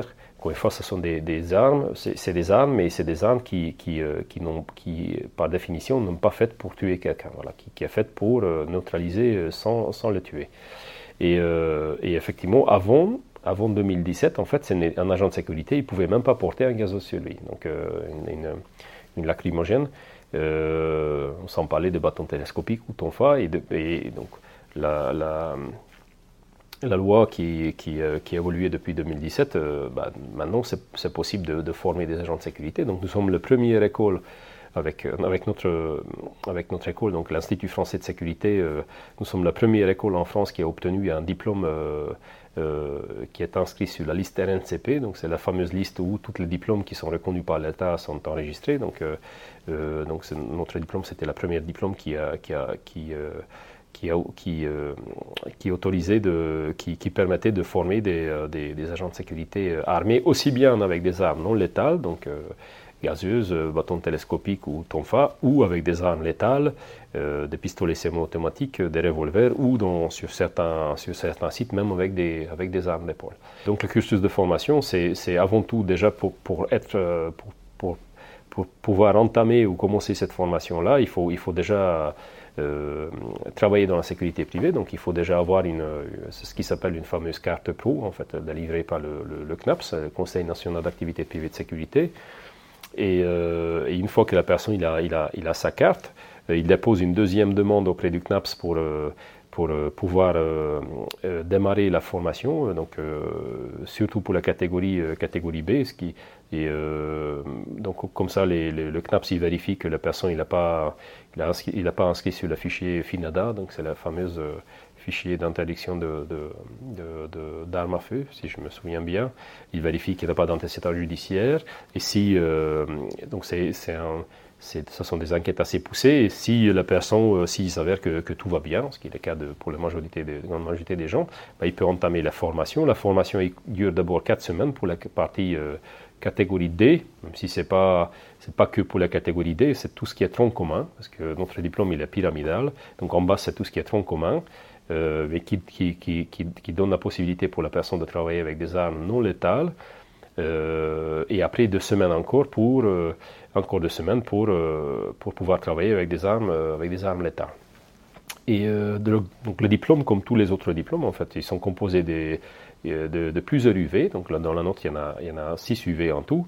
Euh, euh, secourisme tactique, euh, technique opérationnelle, qui, qui, ressemble beaucoup à donc, ce, qu'on, ce qui s'appelle dans l'armée, le, dans l'armée française le TIOR, le technique, technique d'intervention opérationnelle rapprochée conception de sûreté sécurité et nous parlons aussi beaucoup de, gestion de, de, stress parce que depuis quelques années on a perçu que, que ce sont de, ce qu'on dit aussi que si tu n'as pas pris dans, ton, dans ta tête d'affronter quelqu'un, ben, vaut mieux ne pas, même pas avoir des, des armes. Et après, donc ça, c'est les quatre UV dans le tronc commun. Après, il y en a l'UV, euh, euh, arme de poing, et après, il y en a l'UV encore euh, euh, l'arme d'épaule. Voilà. Donc en tout, il y en a, il y en a six UV dans, dans, dans le diplôme. Donc voilà, celui qui, qui veut faire cette formation-là, ben, il il demande un, devis. Avec cette devis-là, il peut demander une, autorisation d'entrée en formation. Et, euh, et s'il obtient l'autorisation, euh, bah, il peut entamer la formation. Et en quatre semaines ou en six, il devient agent de sécurité armé, donc des armes non létales ou des agents de sécurité renforcés avec des armes létales. Et après ça, il peut candidater éventuellement chez vous pour travailler pour vous en tant que, que membre tout de. À fait, ouais. tout à fait. Mais euh, soit chez nous, soit sinon, bah, étonnamment, euh, en, deux mois, il y a eu beaucoup, beaucoup de, de, de, demandes qui sont, qui sont, euh, qui sont euh, tombées, si je peux dire comme ça. nous avons formé déjà environ une, cinquantaine de personnes depuis, septembre. Nous avons commencé en février, mais malheureusement, à cause de Covid, après deux semaines, nous étions obligés de, stopper. Donc, depuis septembre, bah, pratiquement tous les mois, nous avons, bah, non, tous les mois, nous avons une formation. Dans une session, c'est maximum 12 personnes, donc ça va pas vite. Puis surtout que ce qu'on dit aussi, nous visons la, qualité, non pas la quantité, nous visons l'excellence. Euh, mais euh, donc, en grande partie que nous avons formé déjà, ce sont des personnes qui sont déjà en poste euh, dans des, dans des parcs d'attractions. Ici, dans quelques jours, nous allons faire une publicité. je pense que ce sera assez ça, va, ça va beaucoup parler de, parce que nous avons formé toute en équipe de sécurité pour deux grandes parts d'attraction, mais un c'est une part d'attraction très importante, mais mais aussi pour des sociétés qui euh, qui pour les sociétés qui, qui, qui mettent en place déjà des agents de sécurité armés. Je peux le dire aussi parce que c'est officiel. premier contrat avec l'armée française a été signé pour pour sécuriser sécuriser Ballard. Voilà. Il enlève, il enlève les gendarmes et met en place des agents de sécurité armés. D'accord. Voilà. Donc, en fait, c'est en train de, c'est en train de, en train de venir. C'est vrai que souvent, surtout les stagiaires qui viennent chez nous, ils posent des questions que bon, est-ce que je veux trouver du travail derrière? Et ce qu'on explique aussi euh, chaque fois que tant qu'un iPhone 15 n'a pas encore été fabriqué et mis sur le marché, bah, tu ne peux pas l'acheter, donc c'est un peu normal. Donc il faut attendre un petit peu. Maintenant, si tu veux travailler, bah, avant tout, il faut te former, parce que sinon, c'est sûr que quand le travail, ils vont commencer à... Euh, ils vont être plus en plus nombreux, bah, c'est lui qui sera déjà formé qui peut, qui peut prétendre à ces postes-là, surtout que les formations sont quand même assez, sont assez, euh, assez longues, entre, guillemets, parce que finalement, six semaines, c'est pas grand-chose pour pouvoir travailler avec des armes. Euh, mais il y en a déjà plus en plus de. C'est vrai qu'il y en a plus en plus de, postes qui, euh, qui s'ouvrent. Les clients ils commencent à comprendre que, que c'est possible de mettre en place des agents de sécurité armés. Donc, c'est vrai qu'il y en a plus en plus de, de, encore une fois, il y en a de, sites qui, que, et des clients qui, veulent mettre en place des agents de sécurité armés ou des agents de sécurité renforcés. Justement, combien ça coûte et du coup combien ça gagne un, agent de, sécurité euh, armé? euh, la formation coûte environ 4 euh, 900 euros les deux, 2600 euros pour la catégorie B et catégorie D pardon pour le tronc commun et 2300 euros pour la catégorie B et pour un salaire minimal autour de 1800-2000 euros net. 1800, 2000 euros net. Oui, tout à fait. Oui. Pour 135, pour, pour, 105, euh, pour 35 euh, heures par, euh, par, par semaine, ou 40 heures par semaine à peu près, donc ça fait à peu près 180 heures par, par mois. Enfin, c'est commence à être un très bon salaire en fait. Voilà ça inclut une prime de risque ou quelque chose comme ça? Tout à fait. Bah après, c'est chaque société, ils peuvent. Euh, après, c'est bien sûr, ça dépend de la dépend de site. Euh, il y a des sites euh, qui sont beaucoup plus dangereux que que, que d'autres. Mais nous avons travaillé assez longtemps sur les salaires parce que c'est vrai que c'est une des premières questions que que nous avons abordées. À quel salaire il faudra payer ces agents-là et, et c'est ce qu'on a dit que c'est normal aussi que, que à partir du moment que les que tu donnes des armes à quelqu'un, bah, ce n'est pas la même responsabilité, ce n'est pas le même risque, donc il faut que les salaires qui, euh, qui, euh, euh, qui, qui, va avec. Après, c'est important aussi, ce que je dis, démystifier un petit peu et puis surtout d'expliquer encore une fois avec beaucoup de pédagogie parce que vous avez évoqué des mercenaires, on sait que le mercenaire il gagnait toujours des millions d'euros, ce qui n'est pas tout à fait vrai parce qu'il y en a beaucoup qui sont morts pour rien du tout, mais à l'époque, c'est surtout en Irak, il y avait des gens qui ont gagné beaucoup d'argent, mais, mais, ils ont gagné beaucoup d'argent parce qu'il y a eu beaucoup, beaucoup de risques aussi. Et, euh, et c'est que malheureusement, euh, euh, cette image restée de, des gens qui travaillent à l'international, des contracteurs avec des barbes, avec des M4 et qu'on pense qu'ils gagnent des fortunes. Moi, je connais des, des, des, Français qui sont partis travailler en Irak qui gagnaient 2000 dollars par mois, 2500 dollars par mois. 2500 dollars par mois, vous imaginez C'est pas cher payé. Hein. Non, c'est pas cher payé pour risquer ta peau. Donc c'est, c'est, euh, mais pour revenir sur les agents de sécurité armés, c'est ce qu'on explique aussi que qu'un policier, il gagne à peu près 1800, euh, 2000 euros. Donc c'est, c'est, ils ont beaucoup plus de risques que, que puisque eux, ils sont sur la voie publique. Un agent de sécurité, ils défendent un site. Donc euh, finalement, les missions sont beaucoup plus claires et je dirais beaucoup moins compliquées. Donc il ne faut pas non plus euh, et puis bon, enfin, finalement, 1800 2000 euros, c'est commence à être un, très bon salaire. Donc ça, c'est là, bien sûr, ça c'est le salaire des, agents de sécurité si les personnes euh, dans les, postes de responsabilité, euh, et ça c'est le minimum. Mais il y en a déjà qui, récemment, il y a eu un recrutement, je pense que les salaires étaient pas loin de 6 000 ou 7 000 euros par mois. Donc ça peut commencer à être, oui, très très intéressant. Est-ce que c'est lié aussi au niveau d'études? Est-ce qu'il faut avoir le bac? Est-ce qu'il faut avoir un niveau bac plus euh, quelque chose? Non, pas du tout. En fait, voilà. c'est un peu comme dans l'armée. En fait, non, pas du tout. Après, euh, c'est euh, à partir du moment que la personne il a le diplôme, c'est bien sûr. c'est aussi une question de profil, une question d'expérience, de, ce que tu as fait avant, mais, mais non, l'avantage aussi, euh, dans la sécurité privée finalement que, que, tu peux démarrer sans aucun diplôme. Et, euh, et c'est possible aussi progresser puisque avant ça n'existait pas. Mais maintenant on peut aller jusqu'à master euh, management de sécurité, responsable de sécurité. Donc, donc il y en a une réelle possibilité d'évolution. Donc c'est un secteur d'activité comme je vous expliquais, assez mal connu, mais aujourd'hui, encore une fois, les gens ils commencent mieux en mieux de comprendre comment tout ça fonctionne. Euh, nous recevons plus en plus de jeunes stagiaires, 15-16 euh, ans, qui, commencent un bac pro euh, sécurité privée, qui sont, qui, qui, comme les policiers ou les jeunes qui veulent devenir pompiers, en fait, ils comprennent que, que, que, que c'est un secteur d'activité qui évolue. Donc, donc je trouve que quand même c'est très, c'est, très positif. Sans sortir la boule de cristal, parce qu'effectivement, on ne sait pas de quoi demain sera fait, on, voit quand même que sur les, les terrains d'opération extérieure, il y a aussi cette, ce changement avec des, des, des, gardes de sécurité privés qui viennent aussi renforcer la sécurité des bases. L'Allemagne le fait beaucoup, la France pas encore. Si, mais en fait, vous savez, c'est assez étonnant parce que je pense qu'il y en a des, il y en a déjà des ambassades ou euh, des, ambassades français euh, qui, qui, sont assurées euh, par des gardes armés, mais il faut savoir que, et d'ailleurs c'est pour ça que c'est assez étonnant, que tous les intérêts de l'Union européenne à l'étranger sont faits par des gardes privés. Ah Tous. En Irak, en, en, Afghanistan, en Nigeria, en Centrafrique, tous c'est uniquement des sociétés privées qui assurent la sécurité des, même les protections physiques des personnes sont faites par des, par des sociétés privées.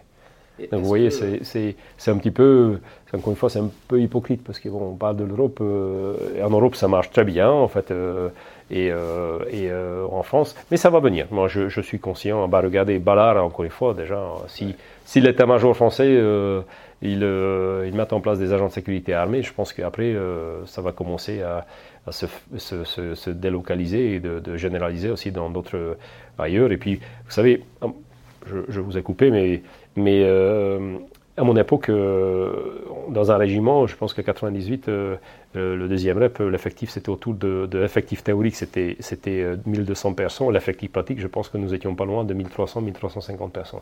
Ce qui, permet, ce qui, à cette époque-là, c'est ce qui permettait de, de, mettre en place des gardes 24. De, de aujourd'hui, l'effectif théorique, c'est 1200 et je pense que l'effectif pratique, ça doit être plus 1000 que, que 1200 parce que les gens, ils sont en formation, les, les, les tourneveurs, même si dans la Légion étrangère, il n'y en a pas tant que ça mais euh, il y en a des, des, finalement assurer, assurer la garde d'un statique, de, même d'un quartier. Bon, pourquoi ce ne serait pas possible de donner au privé, en sachant que souvent les privés, en fait, ce sont des anciens militaires qui, euh, qui euh, donc, mais je pense que encore une fois, au niveau État, enfin l'État français, enfin, déjà la, loi a été votée, donc je pense que l'État il est déjà convaincu qu'il faut qu'il vienne, mais beaucoup de fois, petit à petit, je pense que ça rentre dans, la, ça rentre dans, dans, dans, dans, les mœurs et que, et voilà, encore une fois, bon, bah ils mettent en place des agents armés, bah, c'est, je pense que c'est, c'est un premier pas pour que, que ça commence, euh, c'est, encore une fois, de, de, de,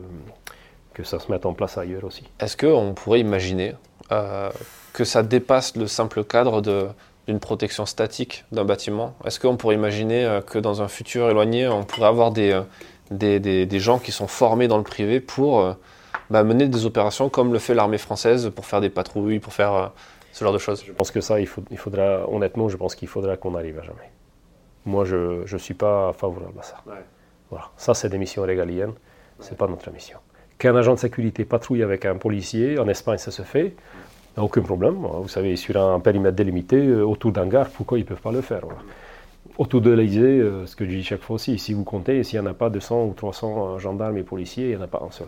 Donc déjà, si vous enlevez juste 50%, je ne dis pas qu'il faut enlever tous, mais si on enlève déjà 50%, on met 50, c'est déjà ancré l'emploi, euh, et, ils peuvent aussi bien faire, voire même mieux que, des, que des policiers, non pas une question de compétence, mais on sait bien que les policiers et les gendarmes, ils n'aiment pas cette mission-là, parce que, encore une fois, quand tu deviens militaire, bah, tu ne fais pas ça pour, faire des sentinelles, en fait. Donc c'est d'ailleurs, vous savez, euh, on ne le dit pas, mais la mission Sentinelle, ça fait, c'est causé beaucoup de dégâts dans l'armée française, entre guillemets, parce que, parce que des jeunes, ils n'aiment pas faire ça, en fait. encore une fois, il, euh, engagé pour lutter contre le terrorisme, euh, il ne s'est pas engagé pour aller faire de, de, de, gardien devant des lieux de culte. Donc c'est, mais, mais pour répondre à votre question, faire des missions qui sont régaliennes, non, je pense qu'il faudra qu'on, je pense qu'il faudra pas qu'on arrive, et, même dans les pays anglo-saxons, euh, on a beaucoup parlé, mais, mais réellement, en fait, euh, jamais, euh, jamais, même les États-Unis, ils sont délégués des missions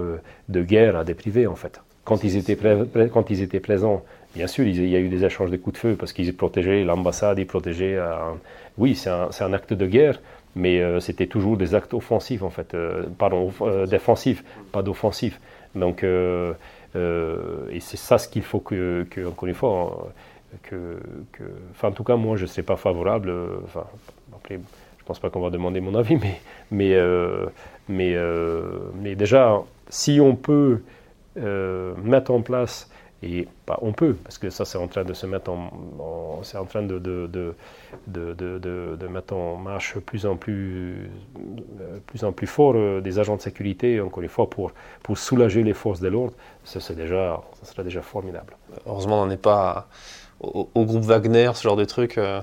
Oui, ça c'est, euh, vous savez, ça c'est, c'est, c'est aussi, oui, enfin, c'est, c'est, encore une fois, c'est toujours ce problème de, de, de c'est c'est euh, comme je vous ai dit euh, quand nous avons commencé à parler des armes en fait voilà. Donc c'est c'est euh, c'est enfin qu'est-ce que tu fais avec l'arme? Voilà. C'est juste ça en fait. Qu'est-ce qu'on fait avec le garde de sécurité? c'est exactement ça. Qu'est-ce que tu fais avec en France la loi il est très clair autant qu'avant ce qu'on dit aussi. Il y avait avant 2017 parce qu'étonnamment en fait il y avait toujours des agents de sécurité armés en France. Mais c'était dans un ce qui s'appelle un flux dans un dans un vide juridique et euh, donc euh, c'était euh, oh, c'était très compliqué. Là, la loi, il est très clair. Dans quel cas tu peux le faire? Comment tu peux le déployer? Avec quels moyens? Avec combien de munitions? Avec quelle tenue? Avec quel encadrement? Avec quelle formation initiale? Quelle formation continue? C'est très clair. C'est pas, c'est, et déjà, en fait, ça nous laisse une possibilité immense. Donc, donc, euh, donc il y en a déjà quoi faire. Voilà. Donc c'est vrai que, sans rentrer dans les, imaginations, encore une fois, de, dans toute cette, euh, dans ce qui se passe peut-être ailleurs, mais encore une fois, tout en sachant que les intérêts de l'Union européenne à l'étranger sont uniquement protégés par les agents de sécurité armés. C'est bien d'avoir, c'est bien d'avoir cet éclairage de quelqu'un qui connaît bien l'industrie, et, c'est bien de voilà de démonter aussi quelques mythes qui sont encouragés par le cinéma, etc. C'est ça. C'est euh, euh, bah, peut-être ça aussi, ça c'est euh, l'intérêt de travailler, qu'il y en a de plus en plus encore une fois d'anciens militaires, de policiers qui travaillent dans ce milieu-là, parce que effectivement, bah, enfin, on, sait de quoi on parle. Voilà. Donc c'est pas la théorie en fait, c'est la pratique en fait. Nous avons vécu, nous. Puis bon, en plus, il faut être, il faut être passionné euh, par, ce qu'on fait. Et puis, vous voyez, même l'exemple de l'Union européenne, puisque nous travaillons à l'international, nous savons que c'est comme ça que ça se passe. Parce que nous avons répondu déjà à des appels d'offres et nous savons qu'on parle des armes d'épaule. Enfin, là, il n'y a aucun problème. Bon, dès qu'on parle d'en France, en fait, là, c'est encore une fois, c'est encore un peu un sujet tabou. Même si le sujet commence à tomber, euh, de, mais, mais, euh, mais ça reste un petit peu, même encore une fois, mais, mais voilà, bah, l'Union européenne, aucun problème. Ils font des appels d'offres, ils te disent que tu as besoin d'avoir des véhicules blindés, tu as besoin des armes d'épaule, tu as besoin des, des euh, de, de, Voilà, donc pour eux, il n'y en a pas de. de, enfin, il n'y en a pas de, de, de, de problème de, conscience, de, de, voilà, tu, encore une fois, de quel côté tu te trouves de l'arme, en fait, voilà, c'est juste ça. Terminer avec ce, très intéressant entretien, euh, je pose toujours cette question à la fin. Quel est le, conseil que vous aimeriez donner à quelqu'un qui aimerait se lancer, alors peut-être un militaire, peut-être un légionnaire, qui aimerait se lancer dans un projet entrepreneurial?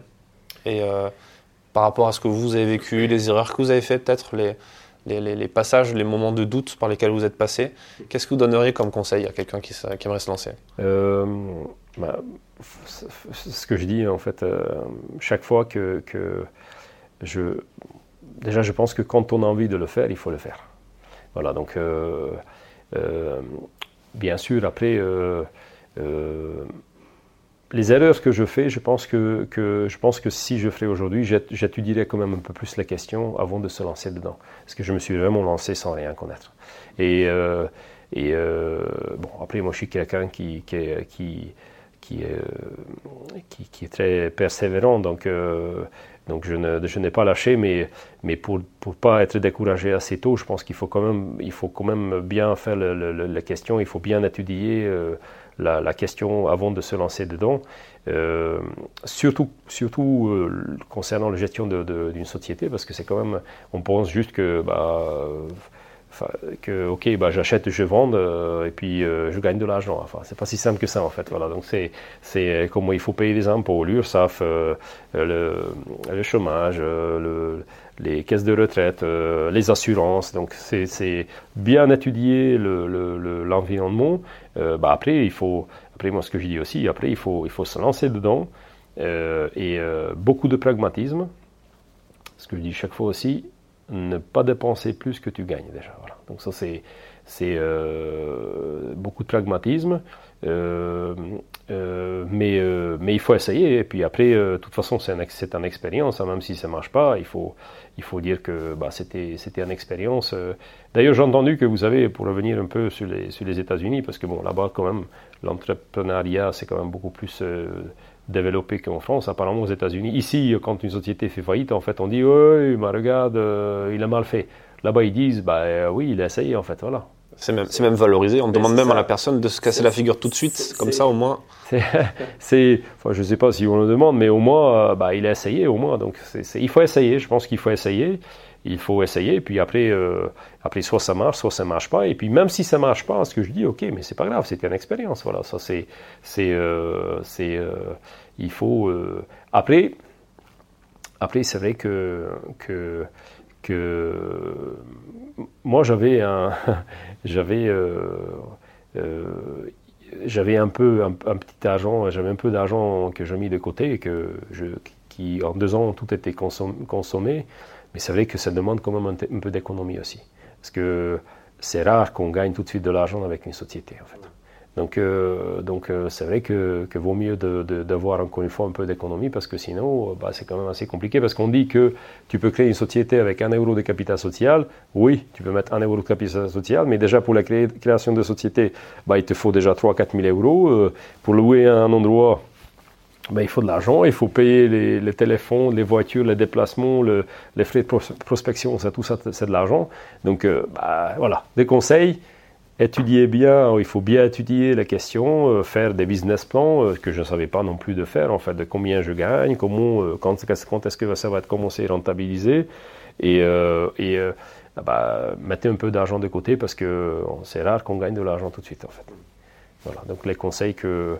Mais, mais il faut pas... Voilà, si une fois qu'on est dit qu'il ne faut pas attendre non plus... et il faut pas attendre non plus toute une vie de dire est-ce que je me fais, est-ce que je ne fais pas. Et d'ailleurs, peut-être que j'aurais dû, euh, dû étudier un peu plus la question, mais, mais parfois je me dis aussi que, que, finalement, en fait, je crée la société, je pense que, que après, euh, pratiquement après 6 euh, ou 7 ou 9 mois que je, créais, que je quittais la, la je dis que peut-être j'aurais dû faire encore plus tôt, parce que comme ça, bah, j'aurais pu avoir l'expérience encore, encore plus tôt. mais, mais je je pense qu'encore une fois, c'est quand même important de, bien, faire le, surtout le côté administratif, ce que je ne maîtrisais pas du tout. Il faut, un bon, il faut connaître un bon comptable, il faut connaître un bon cabinet d'avocat, parce que c'est vrai que, souvent, euh, on, espère de ne pas en avoir euh, affaire avec eux, mais enfin, le comptable, de toute façon, c'est indispensable, donc un bon cabinet d'avocat, c'est indispensable, mais, aussi euh, connaître un bon cabinet d'avocat. Bon, alors, quelle est la différence entre un bon et un mauvais? Alors là, ça, c'est l'expérience qui est dit aussi, c'est très, très compliqué. Mais. Euh, avoir un bon réseau. Et avoir un bon réseau. Mais le réseau, ça se constitue. Vous savez, je suis arrivé en, Ile-de-France, je connaissais une seule personne. Bon, aujourd'hui, je connais beaucoup, beaucoup, beaucoup de monde. Donc, ça, c'est. Je pense que. Je pense que pas qu'aujourd'hui, je pense que c'est, quelle que soit l'époque, euh, euh, tout, le monde avait, tout le monde a besoin des gens sérieux. Donc, à partir du moment que tu es sérieux, tu es fiable, bah, les gens, ils viennent vers toi. Donc, c'est. Après, il faut un peu de, un peu de temps. Puis, c'est là qu'on a commencé. Comme il disait déjà Napoléon, il faut d'avoir la chance, en fait. Voilà, parce que tu peux être la meilleure, tu peux être le meilleur réseau. Tu peux, bah, si tu n'as pas un peu de chance pour, euh, pour, pour, euh, pour démarrer, euh, bah, tu, peux, tu peux, encore une fois, donc il faut, il faut un peu de chance aussi. Merci pour tous ces conseils. Non, non, mais écoutez, je vous remercie d'être venu chez nous. merci ce que vous faites, encore une fois, pour nos, pour nos soldats.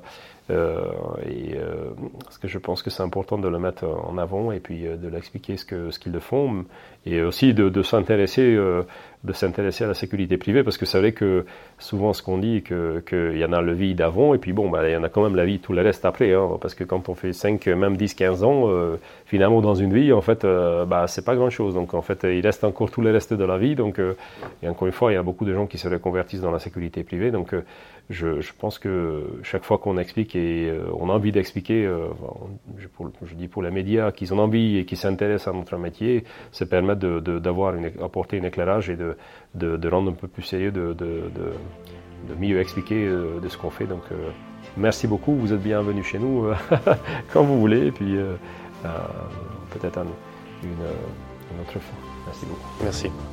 Merci d'avoir écouté cet épisode jusqu'à la fin. S'il vous a plu, partagez-le autour de vous et abonnez-vous au podcast pour ne pas rater les prochains. Défense Zone, c'est aussi un magazine en ligne et en papier disponible sur le site internet défense-zone.com. Rendez-vous en description pour plus d'informations et à très vite dans un prochain